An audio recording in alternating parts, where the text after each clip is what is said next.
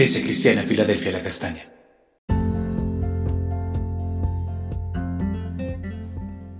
Buenos días, preciosa Iglesia Filadelfia de la Castaña, una puerta abierta en el cielo. En esta semana terminamos nuestros devocionales en el libro de Esdras, cuando el Señor nos ha hablado y enseñado grandes cosas que hemos de ponerlas por obra. Y seguimos hoy en Esdras del capítulo 10, versículo 3 al 8 que dice, Ahora pues hagamos pacto con nuestro Dios que despediremos a todas las mujeres y los nacidos de ellas, según el consejo de mi Señor y de los que le temen el mandamiento de nuestro Dios, y hágase conforme a la ley. Levántate porque esta es tu obligación y nosotros estaremos contigo. Esfuérzate y pon manos a la obra. Entonces se levantó Esdras y juramentó a los príncipes de los sacerdotes y de los levitas, y a todo Israel, que harían conforme a esto, y ellos juraron. Y se levantó luego Esdras de delante de la casa de Dios y se fue a la cámara de Joanán, hijo de Eliasib. E ido allá, no comió pan ni bebió agua, porque se entristeció a causa del pecado de los del cautiverio. E hicieron pregonar en Judá y en Jerusalén que todos los hijos del cautiverio se reuniesen en Jerusalén, y que él que no viniera dentro de tres días conforme al acuerdo de los príncipes y de los ancianos perdiese toda su hacienda, y el tal fuese excluido de la congregación del cautiverio. Entonces ahí hablaremos acerca de desarraigar el pecado. Lo primero que encontramos aquí es que Secanías propone un pacto con Dios, de despedir a todas las mujeres extranjeras y a los niños que habían nacido en el cautiverio y era algo que les costaría mucho sufrimiento, dolor, lamento, tristeza y lágrimas, pero tenían que hacerlo. Así como el rey Josías, que hizo lo bueno delante de Dios, hizo un pacto con su pueblo y con Dios. Esto lo encontramos en Segunda de Crónicas, el capítulo 34, versículo 31 al 33, que dice, estando el rey en pie en un su sitio, hizo delante de Jehová pacto de caminar en pos de Jehová y de guardar sus mandamientos, sus testimonios y sus estatutos con todo su corazón y con toda su alma, poniendo por obra las palabras del pacto que estaban escritas en aquel libro. E hizo que se obligaran a ello todos los que estaban en Jerusalén y en Benjamín y los moradores de Jerusalén. Hicieron conforme al pacto de Dios, del Dios de sus padres y quitó Josías todas las abominaciones de toda la tierra de los hijos de Israel, e hizo que todos los que se hallaban en Israel sirviesen a Jehová su Dios, y se apartaron de, un, de en pos de Jehová, de sus padres, todo el tiempo que él vivió. Entonces así mismo eh, nosotros tenemos que hacer cosas eh, radicales en nuestras vidas, porque le hemos fallado al Señor, hemos pecado en contra de Él.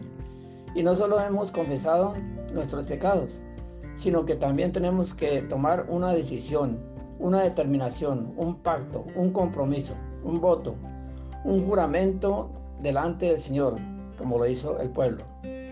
Dejar de, dejar de desarraigar, quitar, borrar y echar fuera todo aquello que haya contaminado dañado y herido nuestras vidas, que nos haya hecho pecar, que nos haya hecho eh, pecar varias veces, que nos haya desviado de los caminos de Dios, que nos haya alejado de la presencia de Dios, porque aún hay esperanza, como lo dice allí en el versículo 2.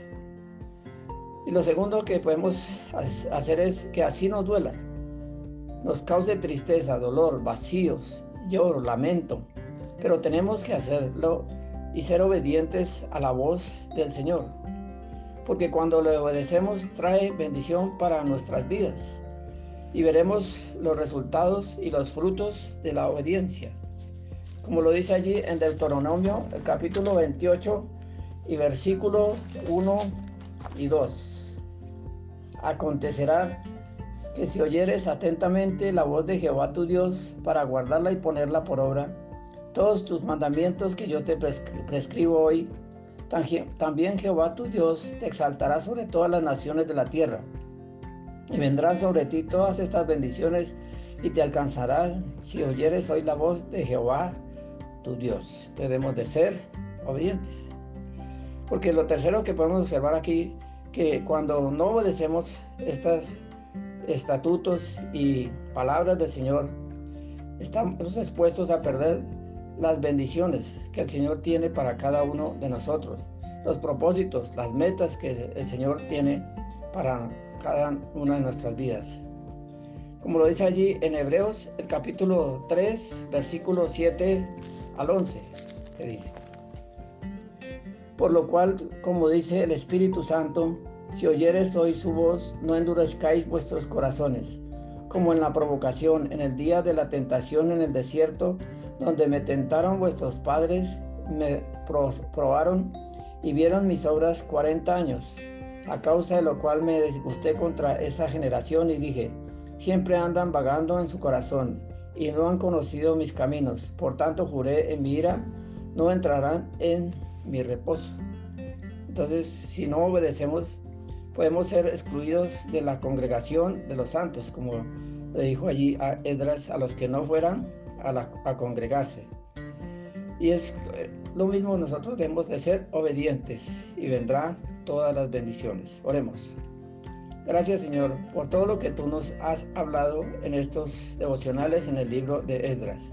Te pedimos que con la ayuda de tu Santo Espíritu nos dé la sabiduría, autoridad para desarraigar de nuestras vidas todo lo que no te agrada, todo lo que estorba en nuestras vidas, que es abominable ante tus ojos, para que podamos andar en libertad y puedas cumplir todos los planes y propósitos que tú tienes para nosotros porque tú quieres hacer cosa tremenda con nosotros. Amén.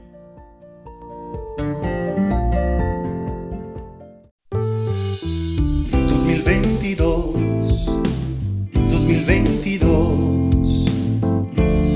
...una puerta abierta en el cielo...